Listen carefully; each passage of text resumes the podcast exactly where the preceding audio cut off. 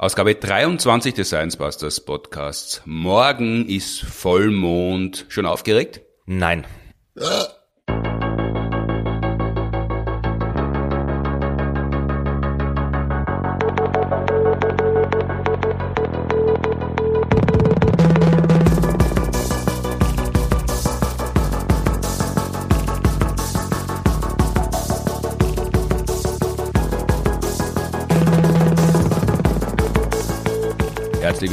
23. Ausgabe des Science Busters Podcasts am 17.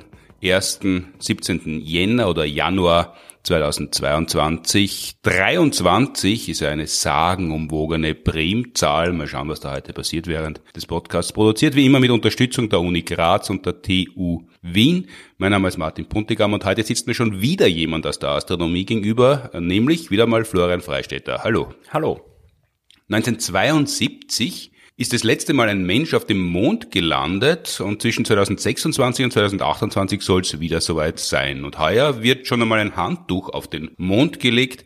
Bevor wir besprechen, wie der öffentliche Verkehr zum Mond diesmal organisiert sein wird, beantworten wir noch eine Frage von Paul nach möglichen Ureinwohnern auf dem Mond. Ich habe eine Frage. Gibt es Bakterien auf dem Mond? Danke, Paul. Das ist natürlich eine sehr gute Frage, weil nur weil wir uns freuen, wenn sowas gelingt, heißt ja nicht, dass dort nicht schon wer wohnt und sich auch freut, dass wir kommen. Ja, also tatsächlich ist das eine Frage, die auf den ersten Blick blöd klingt, vielleicht, weil am Mond wissen wir, heute lebt nix. Also das wäre die vorweggenommene Antwort auf die Frage. Wir gehen fix davon aus, dass auf dem Mond eigentlich keine Bakterien sind. Aber das war tatsächlich eine Frage, über die man sich Gedanken gemacht hat früher, ja, weil äh, wenn man sich erinnert, 1972, wie der letzte Mensch auf dem Mond war und davor, wie der erste Mensch auf dem Mond war, wie die zurückgekommen sind, mussten die danach in Quarantäne. Ja, also das so wie, wie heute, der auch Lockdown, mhm. nachdem sie zurückgekommen sind. Die durften nicht gleich Party machen, die Apollo-Astronauten nach ihrer erfolgreichen Landung, sondern mussten ein paar Wochen lang in einem Container sitzen. Ist, ist man tatsächlich davon ausgegangen, man weiß es zwar nicht und möglicherweise sind die Untersuchungsverfahren noch nicht äh, genau genug, aber sicherheitshalber schaut man mal, dass die keine Krankheiten, keine Keime mitbringen, mit denen man vielleicht nicht zur Rande kommen könnte? Das war die Idee. Also wie gesagt, man war sich auch damals schon halbwegs sicher, dass da jetzt am Mond keine Bakterien, also dass da irgendwelche Lebewesen, Pflanzen, Tiere, sonst was rumläuft auf dem Mond, klar, das hat man schon gewusst, aber ob da nicht vielleicht Das heißt, doch, der, Mondhase war eigentlich schon ins Reich der Mythologie abgeschoben. Das war damals schon klar, ja. Aber man war sich halt immer noch nicht hundertprozentig sicher, vielleicht sind da doch irgendwelche Bakterien, irgendwas da. Und man, die haben ja wirklich auch mit dem Mondgestein rumhantiert, haben da den Mond Mondstaub überall in einem Raumschiff gehabt. Das heißt, äh, die sind ja auch nicht den, den ganzen Flug im Raumanzug rumgesessen. Also die sind dem schon ausgesetzt. Haben in die Garderobe müssen. Putzt euch zuerst einmal die Schuhe ab, Hausschuhe habe ich euch hingestellt, die Garderobe ist da und ja. das war die Quarantäne für die Rückkehrer. Ja, also die sind, äh, die Quarantäne hat in dem Moment angefangen, wo sie wirklich dann äh, die Luke wieder zugemacht haben und mhm. zurück zur Erde geflogen sind vom Mond. Da hat die Quarantäne angefangen, drei Wochen insgesamt, sind gelandet, sind dann gleich auf dem Flugzeugträger, der sie aufgesammelt hat, in so einen umgebauten Wohnwagen gekommen. Da waren es dann drin, Gibt es mhm. auch die schönen Bilder, wo der Präsident Nixon dann vor diesem Wohnwagen steht und in Neil Armstrong und seine beiden Kollegen begrüßt. Und der hat sogar Geburtstag gefeiert, Armstrong. Also der musste da in diesem in dieser Quarantäne Geburtstag feiern. Dieser Partywohnwagen, das wünschen sich heute viele. ja, ja, ja, ob's er, der war wahrscheinlich froh, dass er wieder zu Hause war, mhm. war ihm wahrscheinlich wurscht, dass er jetzt da den Geburtstag feiern musste. Aber dann sind die halt mit dem Wohnwagen dann noch per Flugzeug, ist das dann irgendwie zu, zu einer Forschungseinrichtung geflogen worden, der Wohnwagen. Und da sind dann den Rest der Quarantäne in einem Labor rumgesessen und haben halt da ja, ein bisschen gearbeitet, damit es mit denen nicht fahrt wird. Also, mhm. aber weil man sich eben nicht sicher war, ob die nicht vielleicht doch was mitgebracht haben, ob der irgendwas lebt. Und das hat man dann noch ein paar Mal gemacht. Ich glaube, die nächsten bis Apollo 12, Apollo 13, die sind nicht gelandet, und Apollo 14, dann hat man sein lassen, dann hat man gesagt, okay, na, da ist nichts am Mond. Aber, aber zwischendurch hat es ja mal Alarm gegeben, dass doch Bakterien am Mond gewesen sein könnten. Da gab's genau, äh, das war eine äh, unbemannte Sonde, die da gelandet ist, Surveyor 3, und die hat man dann bei einer Apollo-Mission die Kamera davon wieder zurück zur Erde gebracht und dann halt natürlich untersucht und geschaut, ja, wie, was ist mit der passiert, wie sie dem Mond äh, Umgebung ausgesetzt war. Und da hat man festgestellt, dass auf dieser Kamera Bakterien draufkleben. Mhm. Und, und ist davon ausgegangen, aha, da hat man was übersehen, Gott sei Dank hat man Quarantäne gemacht, da, da ist was am Mond? Nein, also das äh, war nicht, also man ist schon eher davon ausgegangen, dass diese Bakterien, das waren irdische Bakterien, die hat man identifizieren können, mhm. ja, das waren nämlich Streptokokken, also die hat man gekannt, das wäre schon sehr seltsam, wenn genau die gleichen Viecher am Mond leben, die auf der Erde leben. Mhm. Aber äh, man ist davon ausgegangen, dass die halt vielleicht von der Erde äh, auf den Mond gelangt sind, weil man hat das ja damals noch nicht so genau genommen mit dem Sterilisieren. Mhm. Also heute sind wir noch schon viel besser. Also wir kriegen es ja auch gesagt, Hände waschen und äh, sterilisieren. Und, äh, also, und das gilt auch für Raketen? damals noch nicht, aber heute macht man das schon. Und äh, man ist halt davon ausgegangen, okay, man hat das nicht so sterilisiert, wie es war. Wäre aber trotzdem überraschend genug gewesen, dass die dann halt so lange nicht überlebt haben. Das ist ja auch also die müssen ja raufgeflogen sein, um eine Zeit lang ausgehalten haben und wieder runtergeflogen sein und die waren noch am Leben. Genau, und das wäre schon natürlich schon äh, interessant gewesen, dass die so lange mal leben kann. Aber mittlerweile ist man sich ziemlich sicher, dass man diese Bakterien erst dann auf der Erde wieder in diese Proben gebracht hat, weil man ja nicht so genau war. Also es gibt da so einen Wissenschaftler, der gesagt, ja, äh, da hat man im Wesentlichen erstens mal nicht so genau darauf geachtet, auf äh, Sterilität, wie man es hätte sollen und dann irgendwie auch mit äh, irgendeiner Probenentnahme, da hat man irgendeinen Spatel oder irgendwas wohin gelegt, wo es nicht steril war. Also im Wesentlichen geht man davon aus, dass es einfach eine Kontamination war, die wieder auf der Erde durch die Untersuchung und die mangelnde Hygiene stattgefunden hat.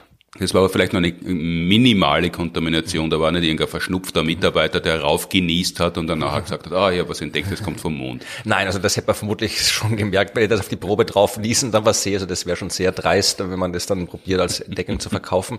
Aber ich meine, die Idee an sich ist ja nicht äh, unplausibel. Also wir wissen, dass auch auf dem Mond früher vielleicht mal andere Bedingungen geherrscht haben, weil äh, als der Mond entstanden ist, vor viereinhalb Milliarden Jahren, war auch der noch ja sehr viel aktiver, weil das war war ja auch, das aus einer großen Kollision entstanden, dieser Mond. Aber, aber das kann man über alle Himmelskörper sagen, dass sie früher anders waren, oder? ja, natürlich, aber es gibt schon auch Himmelskörper, die dann danach nicht mehr viel tun. Ja, also der Mond ist im Wesentlichen, sagt man, toter Himmelskörper. Also da geht nicht mehr viel ab. Wir wissen schon, ja, da gibt es ein paar Erdbeben und so, so ein bisschen was passiert da schon, aber eigentlich ist der Mond ziemlich tot. Und der mhm. Merkur zum Beispiel auch, da tut sich auch nicht mehr so viel. Aber also da gibt es keine Vulkane und keine Plattentektonik und gar nichts. Das, was wir auf der Erde kennen, was ein Planet alles aufführen kann, mit einem flüssigen Erdkern, das gibt's alles nicht am Mond. Soweit wir wissen nicht, ja. Aber äh, tatsächlich weiß man eben, dass er früher nach seiner Entstehung, da ist halt auch, ja, da gab's Vulkanismus, da gab's sehr viel heißes Inneres, das aus dem Inneren nach außen geflossen ist. Da war auch viel Wasser im Gestein, ja, weil das Wasser war ja, das Wassermoleküle sind ja extrem häufig im Universum, mhm. aber halt als Moleküle und als Gas, die schwirren halt so rum und wenn dann aus diesem Herumgeschwirre, aus diesen Staub- und Gaswolken Himmelskörper entstehen, dann ist das Wasser halt auch im Gestein mit eingebunden. Und man geht davon aus, dass in der Entstehungszeit des Mondes auch sehr viel Wasser dann eben aus dem Gestein ausgegast ist. Und dass es dann durchaus gibt, man weiß es nicht genau natürlich, aber es gibt durchaus Studien, die sagen, dass es dann tatsächlich eine Zeit lang und jetzt eine Zeit lang im evolutionären Sinne, also nicht fünf Minuten, sondern schon eine relevante Zeit lang eine Atmosphäre geben hätte können auf dem Mond. Echt, obwohl er so klein ist? Ja, naja, das äh, kann sie nicht festhalten, aber wenn immer was nachkommt, dann ja, ist sie mhm. trotzdem da. Und vielleicht auch flüssiges Wasser auf der Oberfläche und vielleicht Bedingungen, wir wissen, auf der Erde sind die ersten Bakterien, die ersten Mikroben, ersten Mikroorganismen mehr oder weniger unmittelbar nach dem Zeitpunkt aufgetaucht, wo Leben existieren konnte. Und wenn die Bedingungen am Mond auch da waren, dann haben sie dort vielleicht auch Mikroben entwickelt, weil Mond und Erde sitzen in der gleichen Ecke des Sonnensystems. Also das ist aus astronomischer Sicht quasi eins. Was auf der Erde passiert, kann am Mond auch passieren. Vor allem, mhm. weil ja auch durch die ganzen Meteoriteneinschläge immer wieder mal Gesteinsbrocken vom Mond auf die Erde fallen, von der Erde auf den Mond fallen. Wie wir in einer früheren Folge schon besprochen haben. Das heißt, da, da gibt es ja quasi eine Brieffreundschaft, da werden ja Geschenke hin und her geschickt. Genau. Also es ist jetzt nicht wissenschaftlich unplausibel, dass äh, auf dem Mond auch Leben entstanden sein könnte oder Leben von der Erde auf den Mond gelangt ist und dort überlebt hat, wenn in der Frühzeit des Mondes die Bedingungen dort richtig waren. Natürlich sind sie es halt nicht mehr und es wäre extrem überraschend, wenn irgendwas von damals bis heute überlebt hätte. Aber, es aber Bakterien, Fossilien äh, kann man am Mond finden? Vielleicht, also das wissen wir nicht. Ich meine, wir haben ein paar hundert Kilo Mondgestein untersucht und dann sind ein paar Astronauten da rumgelaufen, aber die haben kein Mikroskop mitgehabt und mit freiem Auge sieht man die, die Bakterienfossilien auch schlecht.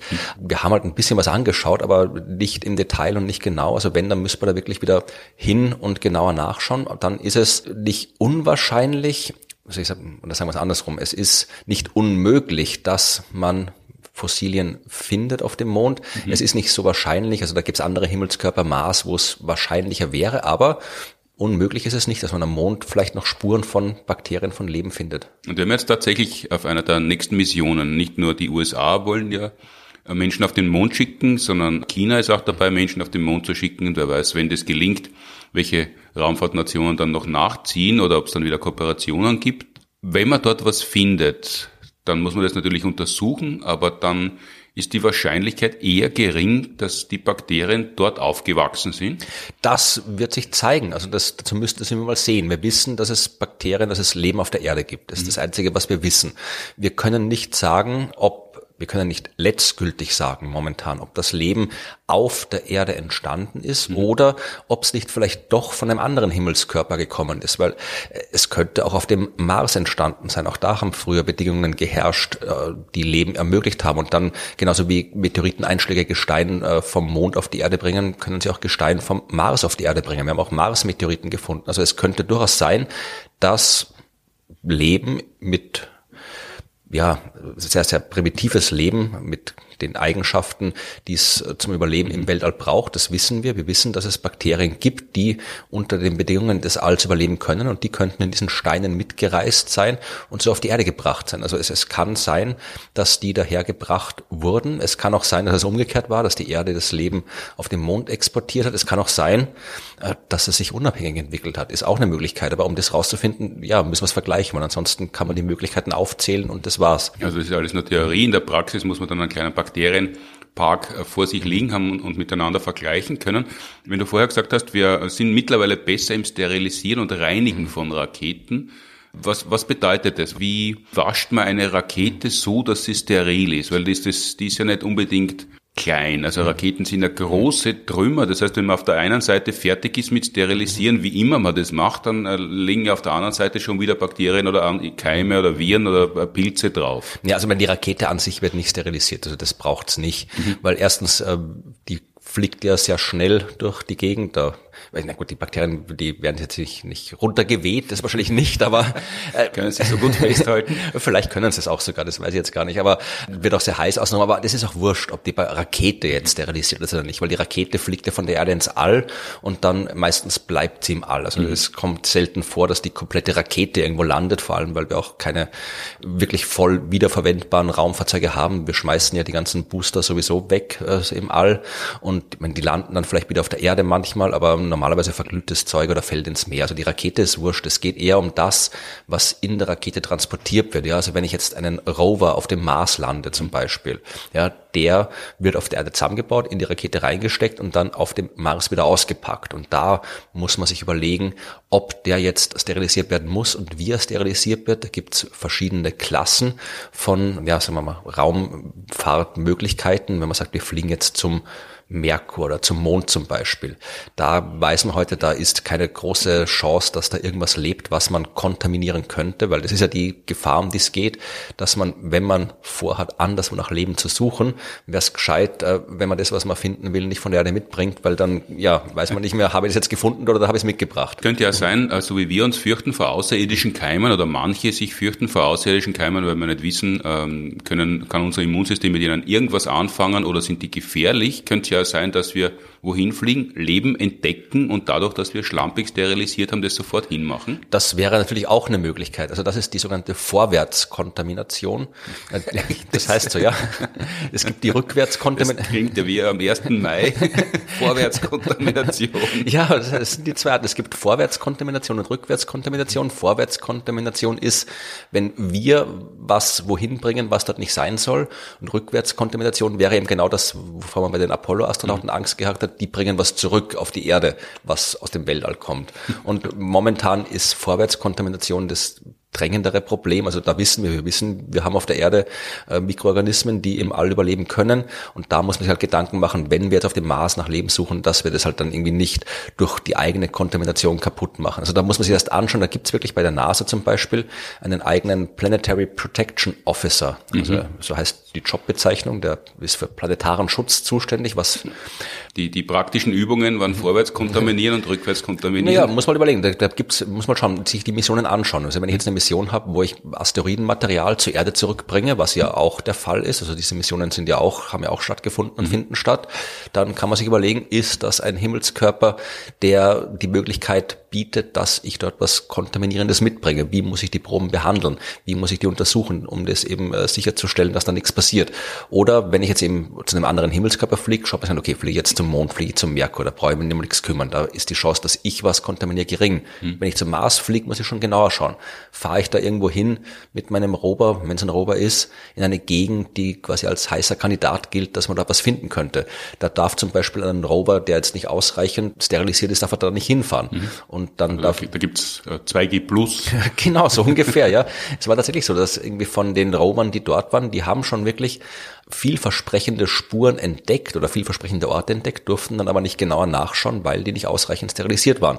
Mhm. Da muss man dann eben warten, bis ein besserer Rover kommt, der dann genau ausgerüstet ist, das zu untersuchen. Das kann passieren, dass man eine Mission hat und die wie soll man sagen, die schießt übers Missionsziel hinaus und entdeckt mehr und entdeckt was, wonach man eh schon lange auf der Suche ist und darf dann nicht genauer schauen, weil das Fahrzeug zu dreckig ist? So ungefähr, wenn man so sagen will, ist es ja. Also wenn man jetzt, man, vielleicht fährt er hin, um was zu entdecken und äh, wenn man vorher schon genau wüsste, was da ist, bräuchte man es ja nicht entdecken. Also mhm. es kann durchaus sein, dass man eben da mit dem Mars-Rover über den Mars fährt, dann entdeckt man so, die Ecke da hinten, die schaut cool aus, die schaut genauso aus, als hätte da mal Wasser geflossen, die schaut so aus, als könnte man da aber ein paar schöne Fossilien finden und dann wäre es natürlich cool, wenn ihr jetzt hinfahren könnt mit dem Rover und dann genau nachschau. Aber wenn der Rover jetzt nicht ausreichend sterilisiert ist, die Instrumente auch nicht hat, um wirklich gute Beobachtungen in dem Bereich zu machen, dann darf er da nicht hin. Dann muss man sagen, okay, wir warten, bis ein besserer kommt, weil sonst, wenn wir mit dem jetzt schon mal hinschauen und einfach so provisorisch schauen, dann kann es vielleicht sein, dass wir uns genau die Daten, die wir dann eigentlich untersuchen wollen, kaputt machen. Also wir vom Tatort, wenn der Streifenpolizist zum Mordfall mhm. kommt, dann sieht er vielleicht, dass irgendwo was ist, wo man nachschauen kann, aber er sollte besser nicht hingehen, sondern warten, bis die Kollegen, Kolleginnen von der Spurensicherung kommen, damit man die Daten wirklich sichern kann. Ganz genau so ist es. Und das ist eben eine der Aufgaben dieser Planetary Protection Officers, sich das sicherzustellen. Und natürlich sich zu kümmern, dass die Raumfahrzeuge, die halt dann sowas machen, auch auf die richtige Art und Weise sterilisiert sind. Und aber was ist die richtige Art und Weise zu sterilisieren? Weil da müssen wir Menschen uns ja was ausdenken aufgrund unserer irdischen Erfahrungen und dann kann das ausreichen oder viel zu viel sein oder trotzdem viel zu wenig. Ja, also das ist tatsächlich was, wo immer wieder, ja, muss man von Fall zu Fall abschätzen. Also früher hat man das halt nicht so, bisschen geputzt, vereinfacht gesagt. Aber wir haben dann im Laufe der Zeit auch festgestellt, dass... Dann ist jemand mit der Fingerprobe über den Rover gegangen und gesagt, da, da hinterm Lenkrad hast du nicht ordentlich abgestaubt. Ja, ich glaube, so gescheit war schon, dass da nicht mit dem Finger geprobt haben. Aber äh, wir haben halt immer wieder festgestellt, dass Mikroorganismen deutlich zäher sind, als wir es uns gedacht haben. Also früher zum Beispiel gedacht, es reicht im Labor irgendwelches äh, Gläser, irgendwelche anderen Instrumente, wenn man die sauber haben will, dass man die halt dann quasi auskocht bei 100 Grad heißem Wasser. Dachte 100 Grad, das bringt alles um. Hat man sich gedacht, bis man halt dann irgendwann mal Mikroorganismen gefunden hat, die in über 100 Grad heißem Wasser leben. Hat man nicht gedacht, dass das gibt, aber gibt's ja. Und jetzt weiß man, okay, reicht nicht 100 Grad. Genauso halt mit, mit Alkohol und so. Also mittlerweile, äh, ja. Aber, aber manche, manche Materialien halten ja viel mehr als 100 Grad gar nicht aus. Also die kann man dann auskochen oder sind die Materialien hin? Genau, deswegen braucht man halt wie andere Methoden. Also man muss dann wahrscheinlich mit Alkohollösungen oder sowas arbeiten. Also da muss man dann wirklich schauen. Ich kann jetzt auch nicht einfach, wenn ich jetzt da sensible Ausrüstung habe, kann ich ja nicht einfach hier mit dem Haushaltsreiniger drüber gehen, weil dann macht man das vielleicht die Ausrüstung kaputt. Also da muss man dann wirklich abwägen, was es ist. Aber wie gesagt, hundertprozentig steril werden wir es vermutlich nicht kriegen. Also es gibt tatsächlich Forschung, die gezeigt hat, dass in den Reinräumen, also da, wo wirklich per Definition nichts drin sein sollte. Das ist nicht da, wo man was reinräumt, sondern wo, wo es besonders sauber ist. Genau, ja, das sind die Reinräume, äh, wo dann Raumsonden mit zusammengebaut werden, mhm. wo die Tests gemacht werden dürfen. Die Leute müssen da wirklich die Schutzanzüge tragen und spezielle, wenn man da, ich war schon mal in so einem Reinraum drin, also nicht jetzt von der NASA, sondern woanders mhm. und nur zur Besichtigung, nicht um irgendwas zu tun, aber da geht man dann auch wirklich dann so über so eine, ja,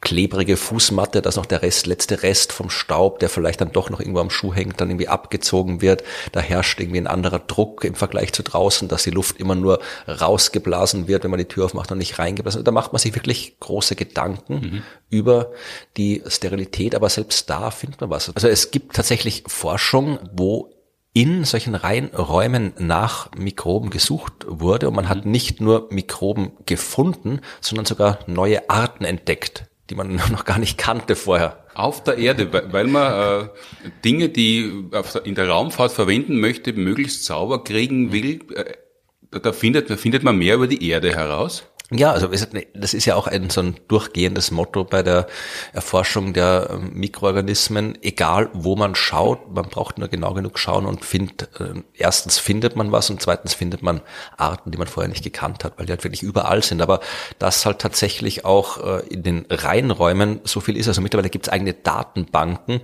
mhm. über Reinraumorganismen. Da sind, glaube ich, über 300 schon mittlerweile drin. Also nicht nur bei der NASA, sondern auch bei der ESA. Also die sind auch nicht sauberer. Kann ich sagen, wie die dreckige gegen Amerikaner, die liegen Kaugummi liegen lassen oder welche Klischees man da irgendwie anbringen will. Aber das zeigt halt ja, wie wahnsinnig schwierig es ist, wirklich steril zu arbeiten und zu sein. Und andererseits zeigt es aber auch, wie zäh das Leben ist und wie leicht es sich überall festsetzt, selbst dort, wo wir eigentlich denken, dass es nicht sein sollte und sein könnte, aber es ist halt trotzdem dort. Und das ist halt wieder ein Hinweis darauf, dass es vielleicht doch nicht so unmöglich ist, dass wir anderswo auch was finden.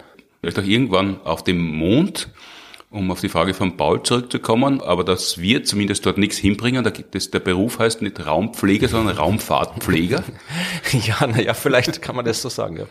Woher wissen wir eigentlich, dass Bakterien, Viren, Pilze im Weltall so gut überleben können? Ja, kann man ausprobieren. Also wenn, wir waren ja schon im Weltall und wir haben eine Raumstation und ich kann jetzt vereinfacht gesagt die da einfach nehmen und klebe die draußen aufs Fenster und da legst du aufs Fensterbrett, wenn wir ganz vereinfacht sind. Das hat man auch gemacht, schon mit Flechten, ja, die hat man einfach außen an die Raumstation draufgepappt, dann hängen lassen und geschaut, wie geht's dir nach einiger Zeit und denen ging's gut. Also das kann man ausprobieren und man kann auch das gleiche mit äh, Viren, Bakterien und so weiter Experimenten machen und dann halt schauen, wie es funktioniert. Man kann auch die entsprechenden Bedingungen, also wie Temperaturen und äh, Luftdruck und Gasgemische, wenn man jetzt zum Beispiel an anderen Himmelskörpern interessiert ist und wissen will, ob die dort überleben können, kann ich ja die Bedingungen, die zum Beispiel am Mars herrschen, nachstellen im Labor. Und dann schmeiße ich meine Bakterien rein oder meine Viren oder was auch immer ich habe und schaue, überleben die dort. Natürlich überleben nicht alle, aber es gibt immer wieder welche, die auch unter den extremsten Bedingungen klarkommen. Also das wissen wir. Ja, wäre interessant, ob in der Welt der Keime so großes Hallo ist, wenn der Weltraumtourismus beginnt und ob das da auch noch die Steinreichen sind, die ins Weltall fliegen und dann zurückkommen und erzählen, was sie alles erlebt haben.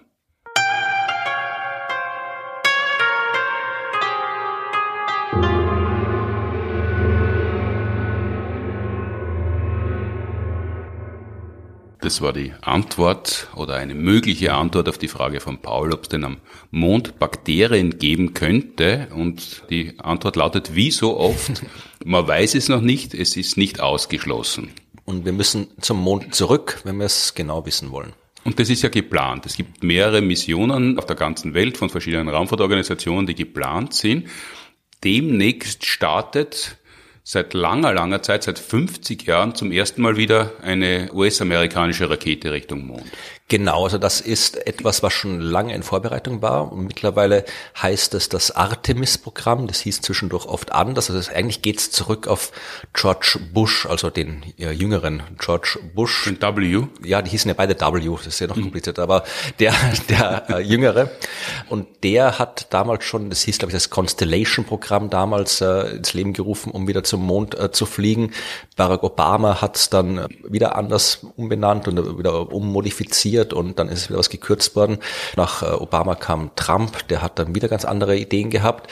Der hat auch zuerst gesagt, er will unbedingt zum Mars Menschen bringen. Dann hat er festgestellt, das geht sich nicht aus in seiner Raumzeit. Oder es wurde ihm festgestellt, also hat, es wurde ihm gesagt, eh nett, machen wir eh gern, aber das geht sich nicht aus, solange du noch Präsident bist. Er sagt, okay, dann brauchen wir ein Programm, wo Menschen zum Mond fliegen. Dieses Programm, eben dieses Artemis-Programm, das wird jetzt auch von äh, Joe Biden, dem aktuellen Präsident, weitergeführt und genau das Programm ist das, wo jetzt demnächst, ursprünglich hätte es Februar sein sollen, jetzt wird es eher März oder April werden, das erste Ding ins All fliegt und zwar eine Raumsonde oder ein, ein Raumschiff, kann man sagen, weil es ist ja dann auch das Raumschiff, mit dem dann später auch Menschen hinfliegen sollen. Mhm. Das wird zum Mond fliegen, wird auch nicht landen, aber es wird den Mond umkreisen und dann wieder zurück zur Erde fliegen, weil das ist ja das, was man können muss. Mhm. Man muss halt von der Erde starten, muss dann zuerst die Erde umkreisen, dann die Bahn so ändern, dass ich zum Mond komme und dann die Bahn so ändern, dass ich den Mond umkreise und dann halt wieder zurückfliegen. Und das wird getestet. Da wird eben nicht nur dieses Raumschiff getestet und die ganzen Abläufe getestet, sondern auch die Rakete getestet, weil braucht ja auch eine ordentliche Rakete, um was ins All zu bringen. Und das haben die Amerikaner jetzt ein paar Jahre nicht gehabt, seit mhm. sie das Shuttle-Programm eingestellt haben, obwohl das Shuttle auch nicht stark genug gewesen wäre, vermutlich um sinnvolle Mondmissionen zu ermöglichen. Und die alten Saturn V Raketen aus dem Apollo-Programm, die stehen im Museum. Mhm. Und jetzt gibt's eben dieses SLL, das Space Launch System. Das ist die neue Generation von Schwerlastraketen und die werden da auch das erste Mal getestet mit dieser Mission. Hat man jetzt beim Termin ein bisschen herumgedoktert, so wie beim James Webb Space Telescope, dass es endlich Weihnachten geworden ist mit dem Starttermin, will man jetzt mit Artemis zu Ostern starten? Äh, vielleicht, ich weiß gar nicht, wann Ostern ist. Äh, immer im April, irgendwann mal, glaube ich, 17., 18., 19. in der Gegend. Ja, dann schauen wir, ob es sich ausgeht, ob es dann funktioniert, aber... Äh, Eine Himmelfahrt zu Ostern wäre natürlich sehr viel schöner. Ja, also wir werden sehen, ob es passt, aber es wäre natürlich eine interessante Mission, weil dieses Artemis-Programm schon sehr ambitioniert ist. Also Artemis 1 ist diese erste Sonde, diese unbemannte Sonde, mhm. die wird halt, wie gesagt, gesagt, nur rundherum fliegen. Sie hat auch, oder die Sonde nicht, aber mit diesem äh, Start werden dann auch ein ganzer Schwung Mini-Satelliten ins All gebracht, also mhm. CubeSats, die diverse Forschungseinrichtungen und Raumfahrtorganisationen da mit draufgepackt haben. Und eine davon, die wird tatsächlich auf dem Mond landen. Also das ist der kleinste Mondlander aller Zeiten, wird mhm. das sein, wenn er landet. Das äh, kommt von der japanischen Raumfahrtagentur und heißt Omotenashi mhm. und ist tatsächlich ein Akronym Omotenashi. Mhm. Für, für aber japanische Wörter, die wir genauso wenig verstehen wie das Wort, das das Akronym bedeutet? Nein, tatsächlich ist das Akronym selbst. Das Wort Omotenashi, japanisch heißt so viel wie Willkommen und Gastfreundschaft, mhm. war einer der Slogans der Olympischen Spiele in Tokio. Und, äh, und das ist übrig geblieben dort beim Merchandising-Stand und das schickt man es auf den Mond. Wahrscheinlich, ja. Also wenn man sich anschaut, ist es halt das ein, als ein übliches, äh, sehr bemühtes Akronym. Also wenn man Omotenashi als Akronym auffasst, bedeutet es Outstanding Moon Exploration Technologies demonstrated by Nano Semi-Hard Impactor. Also muss man da lachen in, in, den Kreisen, wo man das aus, suchen da alle Akronym wie beim Scrabble spielen? Wahrscheinlich. Und, und der, der das, das so, Lustigste ja. hat, der ist dann Sieger und muss die, die nächste Runde zahlen. Ja, also das Akronym ist ja eher ein weit gefasster Begriff in diesem Bereich, weil wenn man sich das anschaut, also zum Beispiel das Wort Exploration in Outstanding Moon Exploration, das kommt überhaupt nicht vor im mhm. Akronym. Dafür hat man von Moon das M und das O genommen und von Technology das T und das E, damit man das zusammenkriegt. Also das ist eh ja, es ist ein, ein Scherz, will ich sagen. Also man kriegt das schon hin, so die Wörter, aber man nimmt es halt um zu zeigen, wenn man es gerne wissen will, was diese Mission macht. Und in dem Fall, das ist wirklich ein winziges Ding. Das ist nur irgendwie 30. Äh, Saugroboter? Nein, das sind wirklich irgendwie 34 mal 23 mal 10 Zentimeter mhm. ist das ganze Ding groß und nur ein Teil davon ist der Lander. Mhm. Und also Lander ist auch übertrieben. Also der, der macht so eine Art äh, halbharte Landung, heißt es. Also zerschellt im Wesentlichen, während er aufkommt? Nein, also das wird so ablaufen, dass dieses Ding dann eben, sobald es im Weltall ist, nimmt es im Kurs auf den Mond. Ein Teil wird dann ab getrennt, der zerschellt und ein anderer Teil wird so beschleunigt oder abgebremst, was ja auch eine Beschleunigung ist, wenn man es genau nimmt, wird so abgebremst, dass die, die restliche Einheit dann die gleiche Geschwindigkeit wie der Mond hat oder die Relativgeschwindigkeit zum Mond quasi null ist. Also die wird mhm. so ein paar hundert Meter über der Mondoberfläche stehen bleiben, vereinfacht gesagt, und dann von da an einfach runterfallen und dann gibt es so einen Airbag, der den Lander schützt bei dieser mhm. halbharten Landung. Und das wäre dann gleichzeitig auch die erste Airbag-Landung auf dem Mond. Aber das ist, wie gesagt, nur so ein Nebenprojekt, das man halt mitschickt. Mhm. Das eigentliche Ding ist eben diese Artemis-Sonde, dieses Raumschiff, dieses Orion-Raumschiff, wie es ja auch heißt, das dann eben den Mond umkreisen soll. Da testet man halt mal alles, die ganzen Komponenten, das ist ja wieder ein Teil, haben die Europäer gebaut, die haben die ganzen Lebenserhaltungssysteme gebaut. Das muss alles integriert werden, zusammenpassen mit dem, was die Amerikaner gebaut haben und die Rakete muss funktionieren und so weiter. Und was heißt, die Europäer haben das gebaut? Das ist eine Co-Produktion von NASA und ESA? Oder es ist Co-Produktion Roskosmos auch dabei? Na, also wer jetzt da wirklich im Detail dabei ist, es ist ja immer so, dass selbst bei unter Anführungszeichen rein nationalen Missionen, wenn es jetzt eine japanische Mission ist oder eine russische Mission ist, dann haben trotzdem meistens irgendwelche anderen Länder irgendwelche Teile gebaut. Also so wirklich so komplett national gibt's heutzutage eigentlich nicht mehr. Aber Artemis ist schon ein NASA-Projekt, aber natürlich in so einem Maßstab immer in Kooperation. Und da zum Beispiel haben die Europäer eben diese Lebenserhaltungssysteme gebaut, die ja schon jetzt ganz gut sind, so die ATVs zu bauen. Das mhm. sind diese Autonomous Transfer Vehicles. Also nicht, so wie in Österreich, eins und zwei. Nein, die ATVs, das sind die unbemannten Transporter, die die Raumstation versorgen. Mhm. Und da ist, ist die, sind die Europäer recht gut darin, die zu bauen. Und basierend auf dem haben sie jetzt halt dann auch die Lebenserhaltungssysteme gebaut. In Bremen, glaube ich sogar, Astrium heißt die Firma. Und mhm. dafür wollen die Europäer dann halt dann auch dann mal Menschen zum Mond schicken, wenn das dann alles funktioniert. Also das ist so der Deal. Mhm. Und das muss halt dann irgendwie alles zusammenspielen. Und wenn das klappt, wäre der nächste Schritt dann mit Artemis 2 tatsächlich äh, da auch Menschen reinzusetzen, die dann eben die gleiche Reise machen. Also die werden dann auch von der Erde um die Erde bis zum Mond, um den Mond wieder zurück zur Erde fliegen. Also eh so, wie man es bei Apollo gemacht mhm. hat. Da hat man auch zuerst mal die Menschen nur hinfliegen und vorbeifliegen und rumfliegen und wieder zurückfliegen lassen, bevor man gelandet ist. Und im dritten Schritt soll dann tatsächlich auch eine Landung auf dem Mond stattfinden. Mhm. Aber warum muss man das jetzt alles erst wieder üben, wenn man es ja eh schon einmal gemacht hat? Ist das alles in Vergessenheit geraten oder die Technik hat sich so derartig entwickelt, dass es so wie in einer modernen Operationssaal ist, nur weil man 1970 eine Operation gut beherrscht hat, ist es besser, wenn man 2010 nicht mehr operiert? Naja, sag mal so, wenn du hast in der Schule Latein gelernt mhm. und Schularbeiten geschrieben und warst vielleicht gut, aber wenn du jetzt spontan eine Latein-Schularbeit schreibst, schreiben musst, wird es vielleicht trotzdem wieder lernen vorher. Also mhm. nur wenn man es einmal beherrscht hat, heißt nicht. Oder schauen, dass man mit einem Fleck durchkommt. ja, ne, weiß nicht, ob das ein Raum von der Konzept ist, das verfolgungswert ist, aber ja, natürlich, es war damals eine komplett andere Ausgangssituation. Also allein, ich könnte heute mit der Technik, mit der Apollo zum Mond geflogen ist, könnte man heute gar nicht mehr zum Mond fliegen, weil es die Technik wahrscheinlich gar nicht mehr gibt und weil wir natürlich bessere Technik haben und die ganz anders verwendet werden muss. Also und äh, wir auch. Also das heißt, mit der Apollo-Rakete zum Mond zu fliegen, das wäre Oldtime Oldtimer-Rennen. So ungefähr, ja. Man, vor allem macht es auch keinen Sinn, wenn ich jetzt die, die alte Saturn 5 nachbaue. Man, das war Technik von den, die war super, die, die Saturn-Rakete, ja, aber man, das war Technik aus den 60ern.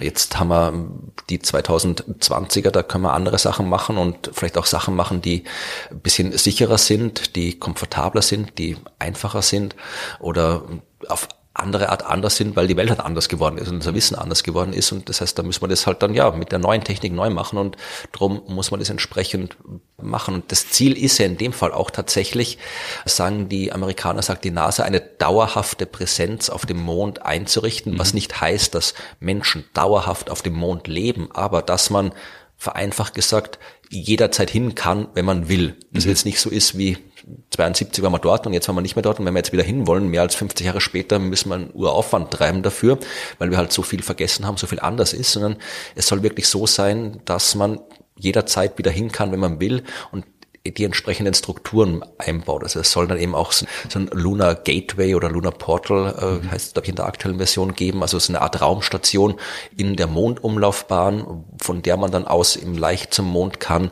dann auch vielleicht auch leichter zum Mars kann, dann eben eine Station auf der Mondoberfläche, wo man jederzeit hin kann, so dass man dann eben wie bei der Raumstation, ja, die Raumstation, die wir jetzt haben, die ISS, die ist ja auch schon mehr als 20 Jahre alt mhm.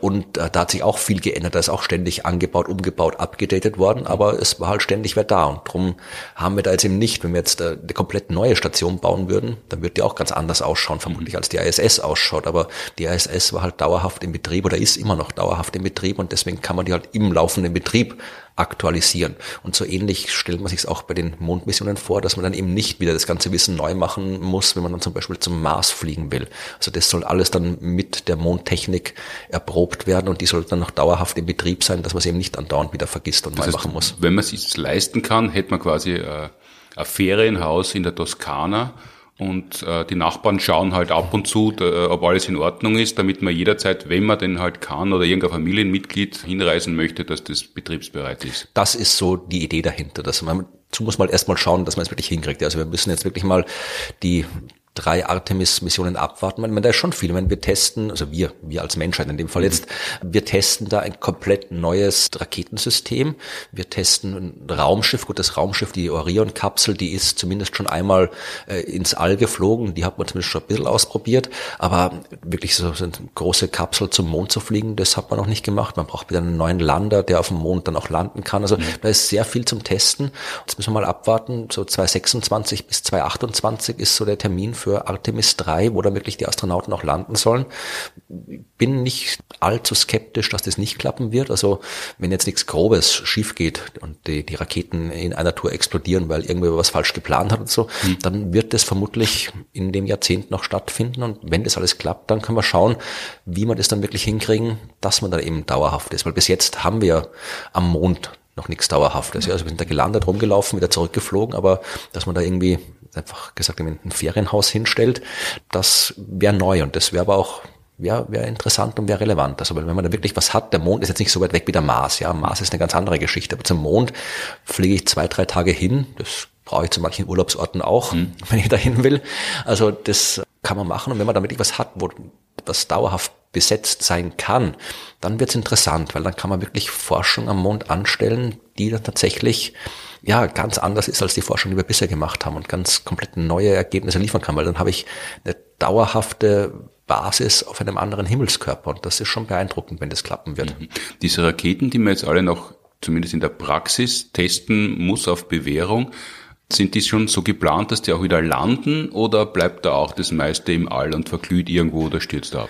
Das ist tatsächlich eine Rakete, die meines Wissens ein Einwegrakete mhm. ist. Also natürlich äh, wird man manche Teile vielleicht wieder verwenden können. Also man hat ja auch bei den alten Raketen, bei den Shuttles hat man ja auch auf die Booster noch irgendwo aus dem Meer rausgefischt und mhm. dann nochmal ein bisschen wiederverwertet. Also es wird nicht alles komplett Einweg sein, aber es ist jetzt kein System so wie von SpaceX, das ja wirklich, äh, selbst das ist ja auch nicht komplett wiederverwerten. Also da werden auch nur bestimmte Teile halt wieder gelandet, aber das ist tatsächlich einfach so eine Rakete, ein Update der alten Saturn V kann man sagen sagen. Ja, also die fliegt halt hoch und dann ist hochgeflogen. Und dann landen sie wieder mit Landekapseln, so wie man es kennt. Genau. Und Re-Entry und hohe Temperaturen mhm. und irgendwo im Meer. Genau. Und äh, müssen dann wieder in Quarantäne. Na, das nicht. Also wenn, wenn man dann nicht, nicht tatsächlich nicht auch noch Bakterien auf dem Mond findet, nein, dann müssen die nicht in Quarantäne, dann dürfen sie aussteigen und sich freuen oder ärgern oder was auch immer sie machen. Äh, jetzt freuen sich viele Menschen, wenn es wieder Mondraumfahrt gibt, weil das ist ja eine große Erzählung, ein großer Mythos, die Mondlandung in beide Richtungen. Gibt natürlich auch Schlaumeier, die sagen, ah, die Mondlandung ist gefegt, ist alles gar nicht, hat nicht stattgefunden, wobei das ist schon ein relativ schwacher Verschwörungsmythos im Vergleich zu dem Unsinn, der momentan herumschwirrt in der Gesellschaft. Andere freuen sich drauf, aber es gibt auch Fraktionen, das sind natürlich nicht organisiert, aber es gibt Menschen, die sagen, das ist alles schön und gut, dass wir das können, aber das ist so wahnsinnig teuer, wir sollten uns doch besser um die Probleme auf der Erde kümmern, warum fliegen wir zum Mond? Ja, ist ja durchaus zulässiges Argument, weil es gibt jede Menge, um das man sich kümmern kann auf der Erde. Und warum sollte man das nicht tun? Warum geben wir Geld aus, um zum Mond zu fliegen? Ist natürlich ein irreführendes Argument, weil erstens das eine schließt das andere nicht aus. Also wir wären durchaus in der Lage, uns um die Probleme auf der Erde zu kümmern und gleichzeitig zum Mond zu fliegen. Wenn man sich anschaut, was wir an Ausgaben tätigen für Dinge, die wir eigentlich wirklich nicht bräuchten, zum Beispiel Militär, ja, also die Ausgaben, die auf der ganzen Welt für Kriege, für Militär, für Panzer, für Kriegsschiffe, für Atomraketen, was auch immer gemacht werden, mit dem könnte man jede Woche, jeden Tag eine Rakete zum Mond schießen.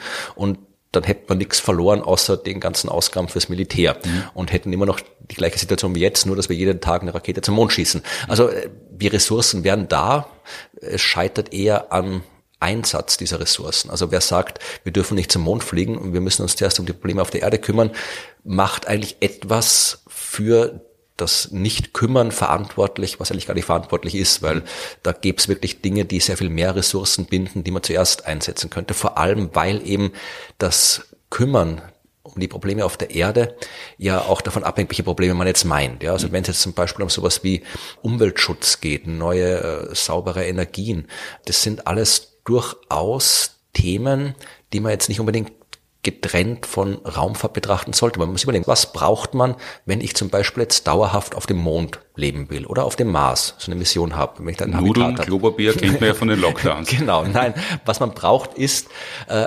eine, ja, man braucht eine Energiequelle. Ich kann dort oben keinen äh, Staudamm bauen, ich kann kein Kohlekraftwerk irgendwie bauen, ich kann jetzt irgendwie kein Tagebau machen und mir die Kohle aus dem Mond graben. Ich kann nicht nach Erdöl bohren. Das heißt, ich brauche dort Sonnenenergie, ich brauche dort Windenergie, wird auch schwierig, aber äh, ich brauche dort. Hat man ja gesehen bei den Fahnen am Flattern. ja, naja. Nein, aber wie gesagt, ich brauche dort Energiequellen, deren Einsatz dann durchaus auf der Erde Sinn macht. Das heißt, wenn ich auf der Erde gelernt habe, erneuerbare Energien optimal zu nutzen, dann hilft mir das bei der Besiedelung ist vielleicht ein zu großes Wort, aber bei dem Aufenthalt auf anderen Himmelskörpern dann umgekehrt genauso. Wenn ich weiß, wie ich dauerhaft ausreichend Energie auf dem Mars bereitstelle, dann kann ich das genauso gut auf der Erde einsetzen. Mhm. Das gleiche gilt für umweltfreundliche Technologien. Auf dem Mars muss ich genauso oder auf dem Mond brauche ich geschlossene Kreisläufe, brauche ich quasi Kreislaufwirtschaft. Ich kann dort nichts wegschmeißen und ich kriege von außen nichts Neues dazu. Das heißt, man muss dort sehr, sehr effektiv und sehr, sehr ressourcenschonend arbeiten und die Technologie, die ich dazu entwickle, die hilft mir genauso auf der Erde oder umgekehrt. Wenn ich in dem Fall ein Problem gelöst habe, habe ich das andere Problem auch gelöst, mhm. vereinfacht gesagt. Diese Trennung von wir müssen zuerst das machen, bevor wir das machen können, die existiert so eigentlich gar nicht. Vor allem, weil es ja am Ende darum geht, was Neues zu wissen und was Neues zu lernen. Und wenn es darum geht, Probleme zu lösen, ist es immer gescheit, wenn man möglichst viel weiß. Also neues mhm. Wissen schadet nie, wenn man es auf die richtige Art und Weise einsetzt. Das heißt, das ist jetzt meine persönliche Meinung, wenn man gerne will, dass Probleme auf der Erde gelöst sind, gibt sehr, sehr viele Dinge, die man zuerst dafür einsetzen kann, bevor man dran geht, aufzuhören, Forschung zu treiben.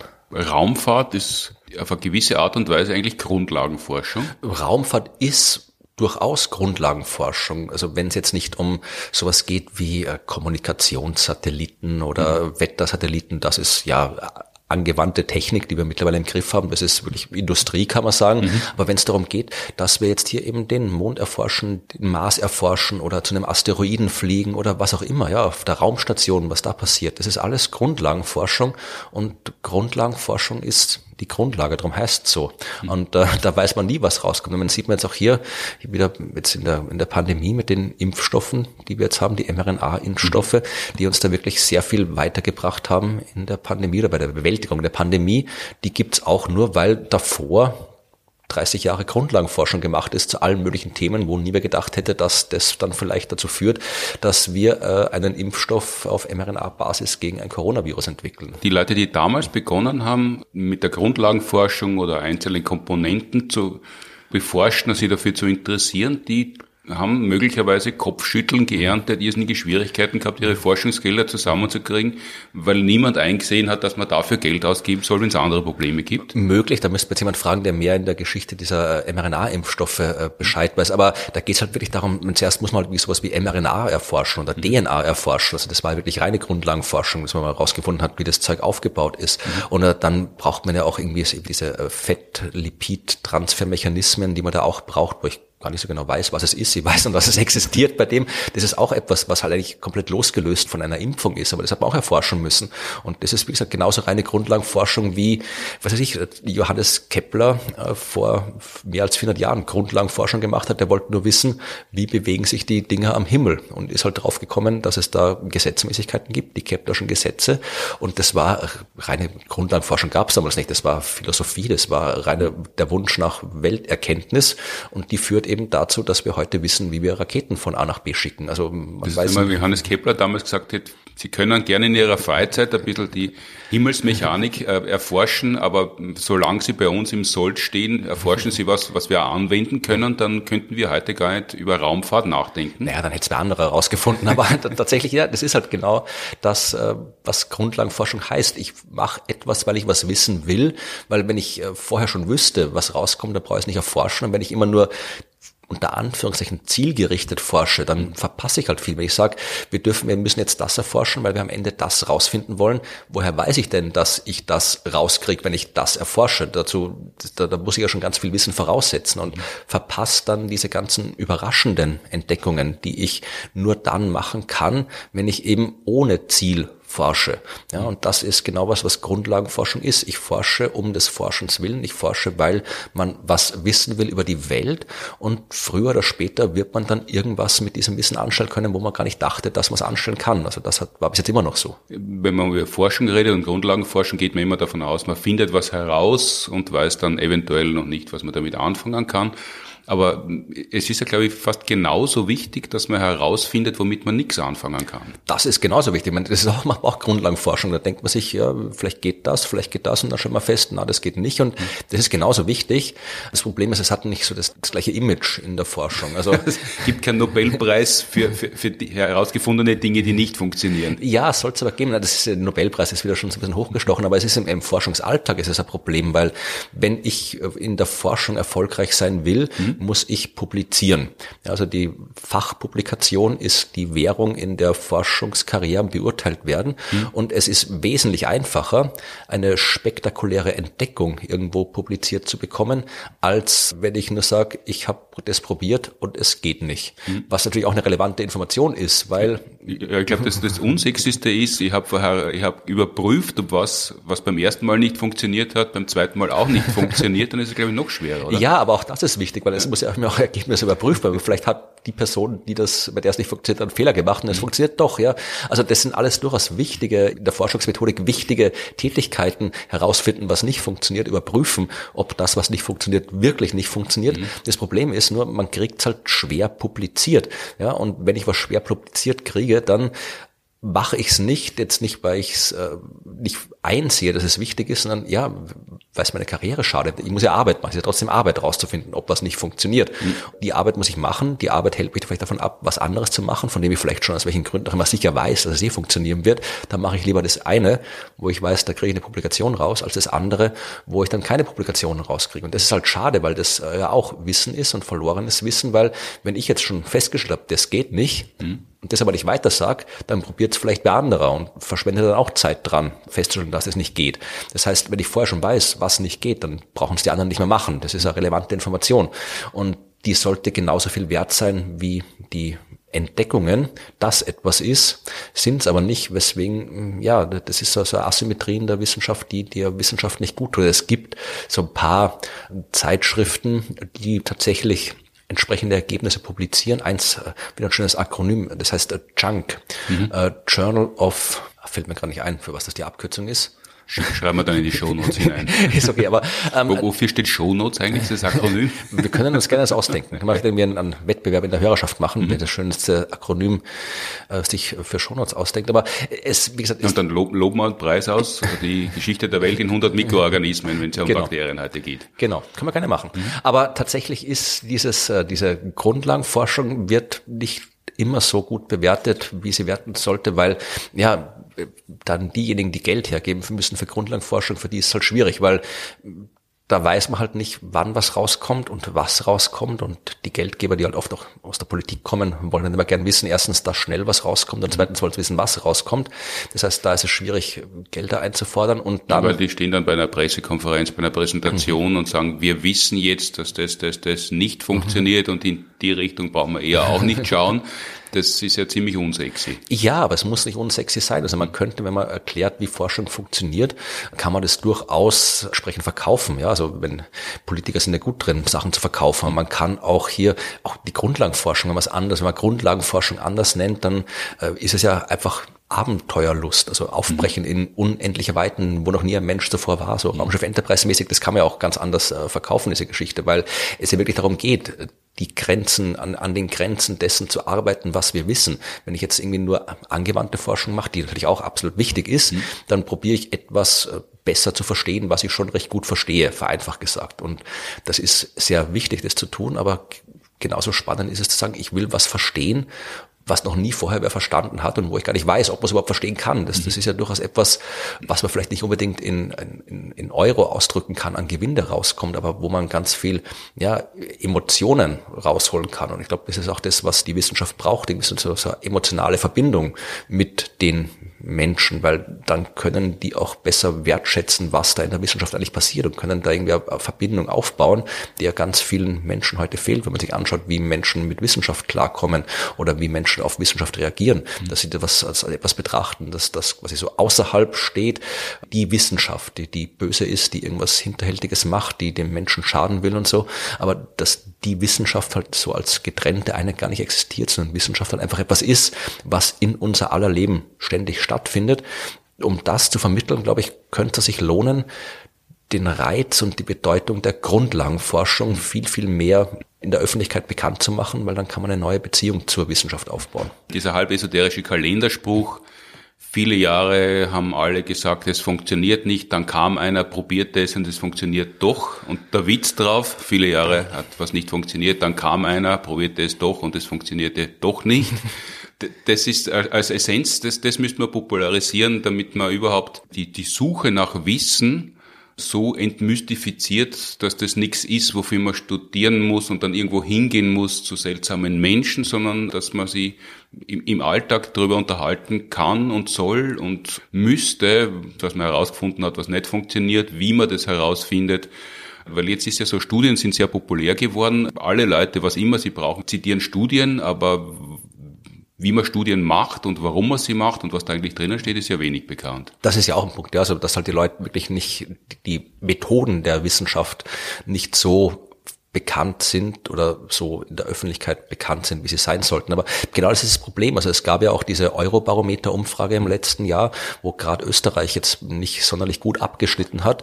Unter anderem deswegen, weil halt sehr viele Menschen hier in Österreich der Meinung sind, dass Wissenschaft nichts mit ihrem Alltag zu tun hat. Mhm. Wo sehr viele Menschen der Meinung waren, dass Wissenschaftlerinnen und Wissenschaftler, ja, dass die, dass die unehrlich sind und so. Also das ist alles, was darauf hindeutet, dass die Menschen, speziell hierzulande, die Wissenschaft eben als etwas sehen, was so komplett getrennt stattfindet. Und das ist das, glaube ich, das große Problem, weil wenn ich will, dass die Menschen eine vernünftige Beziehung zur Wissenschaft haben, dann müssen die verstehen oder muss ihnen bewusst werden, dass Wissenschaft etwas ist, was überall immer stattfindet und was überall immer einen Einfluss hat. Das lässt ja nicht leugnen, dass die, unsere Welt von der Wissenschaft durch und durch geprägt mhm. ist. Und da muss man eben nicht nur Wissenschaft vermitteln im Sinne von, ich übersetze jetzt, was die Wissenschaft rausgefunden hat, so dass man es versteht.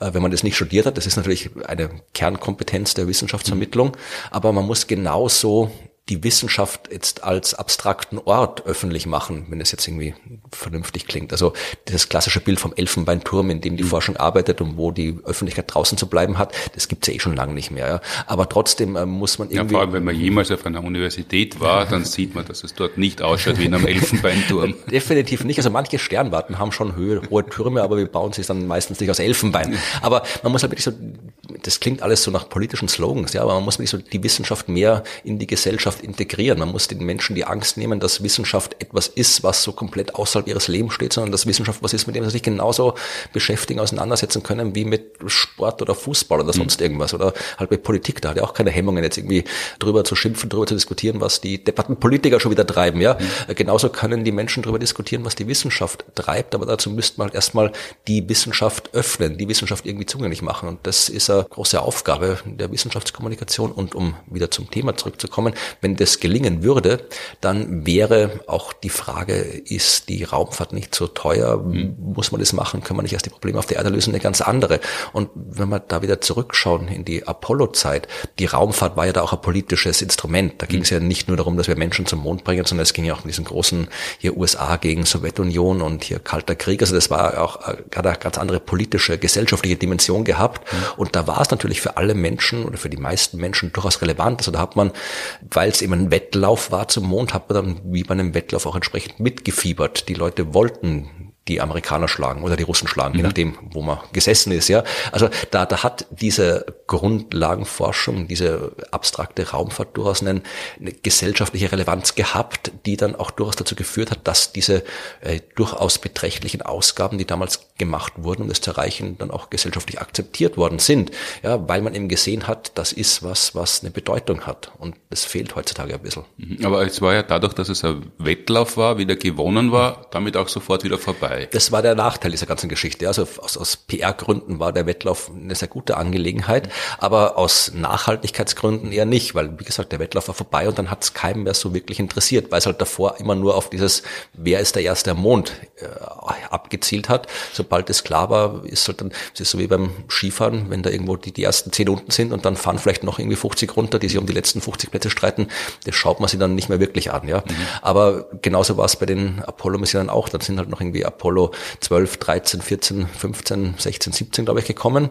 Da hat man dann noch ein bisschen was gemacht, man hat irgendwie noch ein Auto hochgeschickt und so weiter, um ein bisschen äh, das interessant zu machen. Aber Apollo 18 ist dann schon gar nicht mehr geflogen. Die wäre auch noch geplant gewesen. Ich glaube sogar bis Apollo 20 äh, standen die noch auf dem Zettel, dass die stattfinden. Hat man dann nicht mehr gemacht, ja. Obwohl es durchaus wissenschaftliche Gründe noch ein Nöcher gegeben hätte, die mhm. weiterzuführen. Aber man hat es dann nicht mehr quasi gesellschaftlich durchsetzen können, weil davor alles nur auf diesen Wettlauf ausgerichtet war. Und das ist natürlich auch, da muss man wieder das richtige Maß finden, wie man das der Gesellschaft präsentiert, weil wenn jetzt das nur auf diesen Wettlauf hin macht, dann kommt eben genau das raus, was jetzt rauskommt. Also man muss auch da auf Nachhaltigkeit achten. Das, das richtige Maß finden deutet phonetisch schon dorthin, wo man ja eigentlich auch hin möchte, nämlich auf den richtigen Maß, den will man ja auch finden.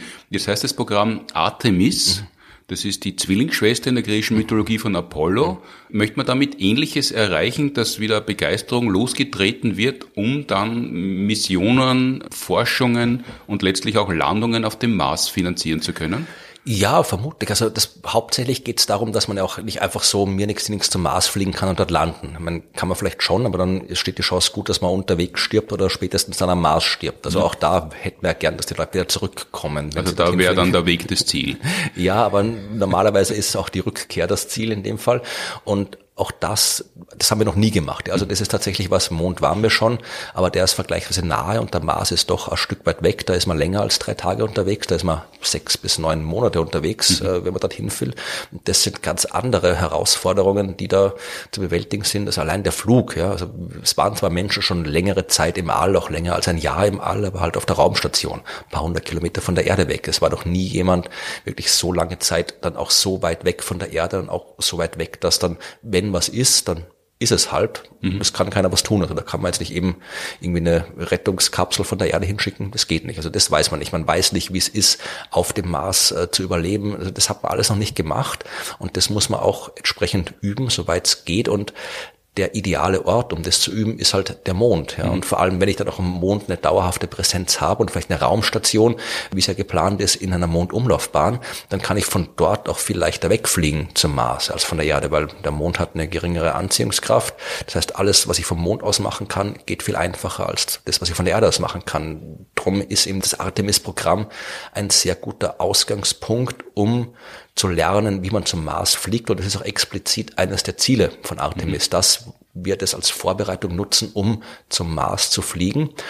Ob wir das dann machen, wie wir es machen, wird sich zeigen. Dazu muss zuerst mal die ganze Mondgeschichte klappen. Aber es ist schon auch natürlich immer von Anfang an, das war schon bei Werner von Braun das Ziel, der wollte ja auch eigentlich, eigentlich zum Mars und nicht zum Mond. Mhm. Also der hat schon den Mond als Ausgangspunkt genommen. Also der Mars war immer das Ziel. Aber wenn das Apollo-Programm nicht so ein Wettlaufprogramm gewesen wäre, dann hätten wir Anfang der 70er Jahre schon beginnen können, Raumstation um den Mond gemeinsam zu entwickeln und dann hätten wir das jetzt schon eine Zeit lang? Kann man nicht sagen, also alternative Geschichte ist immer schwierig, aber prinzipiell wäre das durchaus möglich gewesen. Also man hätte halt, wenn man das Ganze nachhaltig angegangen wäre, dann hätte man eben, wäre man zum Mond geflogen, wäre da ein bisschen rumgelaufen, hätte das angeschaut, hätte dann eben eine Raumstation um den Mond herum gebaut, also eine Raumstation, die um den Mond herum fliegt, mhm. ähm, gebaut. Äh, man hätte vielleicht auch irgendwie auf dem Mond eine Basis gemacht, man hätte Raketen, die dann zum Mars fliegen, nicht auf der Erde zusammengebaut, sondern in der Mondumlaufbahn zusammengebaut. Da braucht man viel weniger Treibstoff. Man hätte auf dem Mond getestet, wie es ist, ist, wenn Menschen lange Zeit da außerhalb der Erde in einer niedrigen Schwerkraft sich befinden. Das hätte man alles gemacht und dann, wenn man das entsprechend viel Geld und Zeit und Ressourcen investiert hätte, dann hätte man auch schon in den 80ern wahrscheinlich zum Mars fliegen können. Also ob es dann auch geklappt hätte, weiß man nicht, weil wir haben es noch nicht ausprobiert. Vielleicht gibt es Probleme, auf die wir erst stoßen und auf die man damals auch gestoßen wäre. Aber wenn wir gewollt hätten, hätten wir durchaus schon auf dem Mars sein können, vermutlich. Aber, aber jetzt ist es ja der Plan und gibt es Dinge, die man sich persönlich anschauen muss, weil es sind schon verschiedene Geräte auf dem Mond gelandet und düsen dort jetzt nicht herum, kann man nicht sagen, die sind alle sehr langsam. Aber es heißt ja, man muss dann doch landen, nicht nur weil man es können möchte, sondern weil Menschen Dinge besser können als Roboter. Ja, also Menschen können ganz viele Sachen besser als Roboter, aber Vor allem Roboter bauen. ja, weiß nicht, das kann man vermutlich kann man Robotern sogar vergleichsweise einfach beibringen, Roboter zu bauen. Aber ja, also ganz viele Sachen können Menschen besser. Menschen können vor allem besser und schneller Entscheidungen treffen, weil man muss überlegen, also ich habe einen Roboter auf dem Mars rumfahren, der Sachen machen soll. Mhm. Jetzt äh, entweder der muss urgescheit sein, dann kann ich ihn sich selbst überlassen, aber so gescheit sind es noch nicht. Das heißt, ich muss das von der Erde aus steuern. Ich muss das Signal hin und her schicken. Mhm. Dann schickt er ein Bild, dann müssen sie auf der Erde das Bild Menschen anschauen, dann muss ich das zurückschicken. Dann äh, muss ich überlegen, wie kann der Roboter mit seinen begrenzten Ressourcen das alles machen. Dann muss der das machen, dann muss er wieder sagen, was er gemacht hat. Also das ist sehr, sehr aufwendig und wenn da ein Mensch rumläuft und der einen interessanten Stein findet, dann nimmt er den, schaut ihn an und hat vermutlich die Untersuchung des Gesteins in einer Stunde erledigt, wo der Roboter, der Rover eine Woche dafür braucht. Mhm. Es ist auch, also Mustererkennung ist was, wo Menschen dann am Ende deutlich besser sind noch als Roboter darum geht's ja auch. Sie muss dann irgendwie, wenn ich jetzt irgendwie so nach Mikrofossilien suche zum Beispiel, ja, mhm. die muss ich erkennen. Und ein Mensch hat halt eine ganz andere Erfahrung, ein Mensch, der sich auskennt. Ja, wenn er irgendwen hinschickt, dann wird er auch nichts erkennen dort, aber wir gehen also so, so jemanden wie mich hinzuschicken, das wäre das wäre wirklich Ressourcenverschwendung. Da sollte man sich um die Probleme auf der Erde kümmern. Ja, aber wenn man da jetzt jemanden hinschickt, eine Person, die Ahnung hat von äh, Mikrofossilien, äh, die könnte dann vermutlich relativ leicht, die findet einen Stein, die weiß auch genau, wo es suchen muss, um solche Fossilien zu finden, wo es sich lohnt. Also das wird dann schon schneller gehen. Also Beispiel ist ein ganz anderes aus meiner Diplomarbeit. Also meine Diplomarbeit, da ging es um ein ganz anderes Thema, mhm. aber im Endeffekt lief es darauf hinaus, dass ich ein Computerprogramm schreiben musste, das in der Lage ist, eine gerade Linie zu erkennen. Mhm. Und das, ich bin da wirklich, bin da drei Monate gesessen und das hat nicht geklappt, bis ich dann doch einen Weg gefunden habe, das zu machen. Und für einen Menschen, also selbst für dich in dem Fall, du würdest eine gerade Linie erkennen, wenn du das siehst. Und das aber Computer beizubringen, war deutlich schwieriger. Also gerade bei so simplen Aufgaben sind Menschen deutlich besser als Computer und insofern ist es gut, da Menschen hinzuschicken und natürlich wieder auch aus den vorher genannten PR-Gründen. Es ist auch wichtig, dass ein Mensch dort ist und nicht ein Roboter. Also wir sind so schon lange auf dem Mars und lassen da beeindruckende äh, Raumsonden rumkreisen, Roboter rumfahren, aber trotzdem wird erst dann, wenn ein menschlicher Schuh den Mars betritt, mit einem menschlichen Fuß drinnen idealerweise, wird es heißen, wir sind am Mars. Also das ist auch diese psychologische Komponente, darf man auch nicht vergessen. Mhm, ja, aber die gerade Linie hat das Programm irgendwann einmal erkannt und war dann gewappnet für Planquadrate. genau.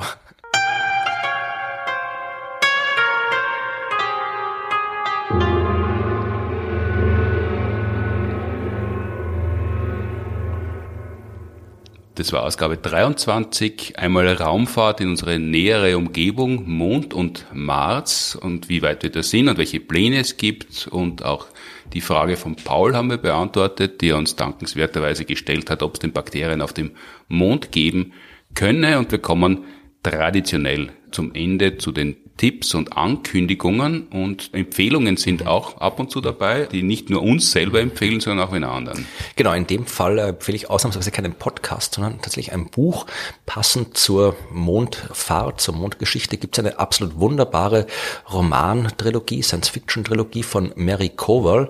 Das mhm. ist die Lady Astronaut-Serie. Ist ein bisschen ein komischer Titel, aber äh, wenn man die Bücher liest, weiß man, warum die so heißen. Mhm. Ohne zu spoilern geht es darum, äh, dass es geht um eine alternative Geschichte, die unserer eigenen Geschichte sehr ähnlich ist. Das heißt, das erste Buch fängt so in den 1950er, 1960er Jahren an und ist noch unsere Welt, nur dass in dieser Welt ein großer Asteroid auf der Erde einschlägt. Nicht so groß, dass alle sterben, aber so groß, dass enorme Mengen an Wasserdampf in die Atmosphäre geschleudert werden, woraufhin der Welt ein dramatischer Klimawandel bevorsteht und sich die Menschen überlegen müssen, was tun sie dagegen. Und die Hauptpersonen sind der NASA-Chefingenieur und seine Frau, die eine sehr, sehr gute Mathematikerin ist. Mhm. Und äh, die. Ja, deshalb hat er sie wahrscheinlich auch geheiratet, weil er das beruflich brauchen kann. Nein, die haben sie schon das auch. Sind die Hausübungen kontrolliert? Nein, sie haben sie schon sehr gerne, aber äh, jedenfalls geht es dann darum, dass das Apollo-Programm deutlich anders und beschleunigt abläuft als bei uns, weil mhm. eben das Ziel ist,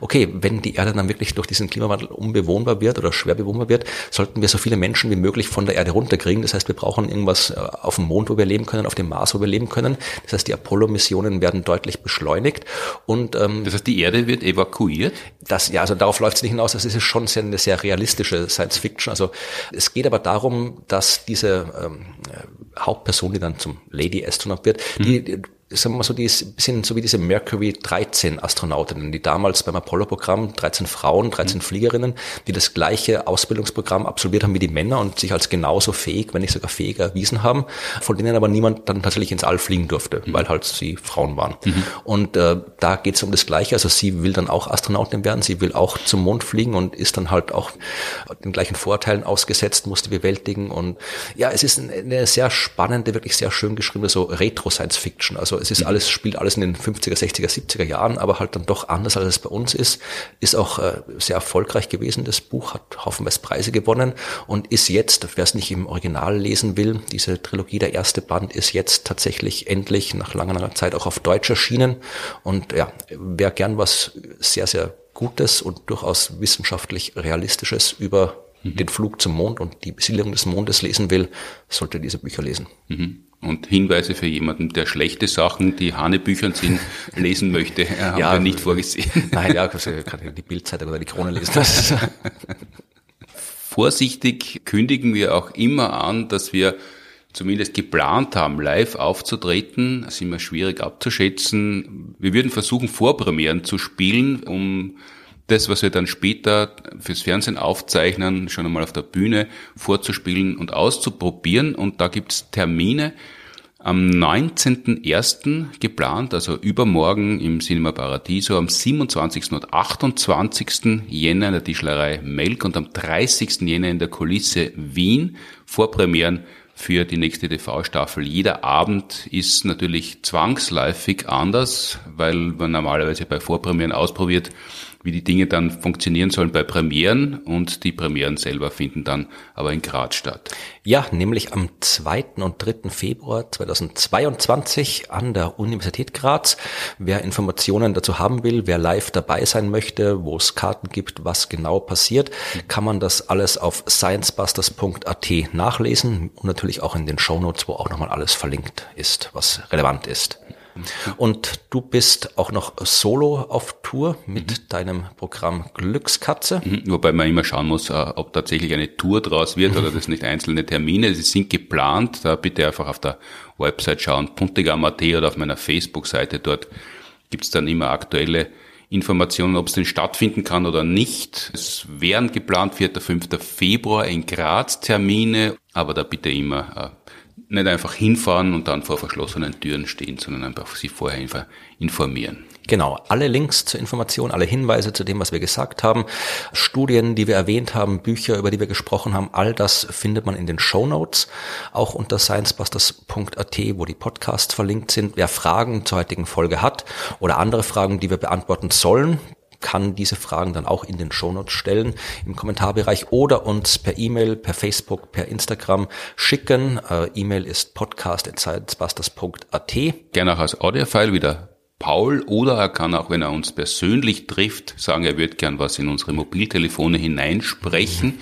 Auch da können Fragen aufgenommen werden. Da gibt es einen, einen sehr hochtrabenden Begriff dafür. Ja, Private Communication oder Personal Communication heißt das, wenn man in einer wissenschaftlichen Facharbeit etwas zitieren will, was nirgendwo publiziert ist, mhm. sondern einmal einfach irgendwer erzählt hat, dann zitiert man das als Personal Communication oder Private Communication. Das ist quasi Hören, Sagen? Ja, na schon ein bisschen mehr. Also es geht darum, so Studien, wo ich weiß, der mein Kollege hat das gemacht, aber er hat es noch nicht publiziert, dann kann ich es trotzdem reinschreiben, sagen, ja, das, das Ergebnis gibt's und äh, ist noch nicht veröffentlicht, aber der hat es mal erzählt. Dann habe ich zumindest eine Quelle, wo ich nachfragen könnte, wenn ich es überprüfen will. Also es ist besser als es einfach so, ohne irgendwas hinzuschreiben, aber publiziert ist besser. Aber wie gesagt, wer uns per Private oder Personal Communication treffen will, muss uns halt dann auch persönlich treffen, dann können wir auch persönlich kommunizieren und Fragen aufnehmen. Danke wie immer an die TU Wien und die Uni Graz, die Produktion des Podcasts unterstützen. Danke fürs Zuhören, Streamen, Downloaden, Abonnieren, Bewerten, Empfehlen und gegebenenfalls für die Personal Communication. Danke Florian Freistetter. Der nächste Podcast kommt wie immer in zwei Wochen. Alles Gute bis dahin beim Impfen, welcher Impfstoff dann immer zugelassen sein wird. Vielleicht gibt es bald einmal schon die ersten Omikron-Booster-Impfungen. Alles Gute beim gesund bleiben und beim gesund werden. Tschüss.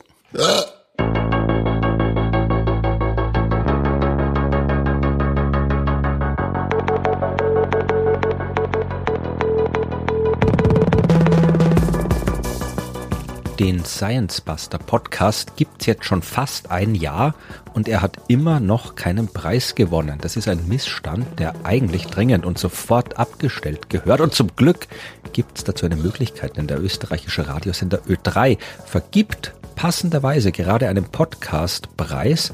Und damit wir den gewinnen können, muss man uns eigentlich nur nominieren, denn sobald wir nominiert sind, kann eigentlich jede halbwegs kompetente Jury nicht anders, als uns und diesem tollen Podcast den Preis zu verleihen. Wie ihr den Podcast nominieren könnt, das erfahrt ihr im Link in den Show Notes. Auf geht's!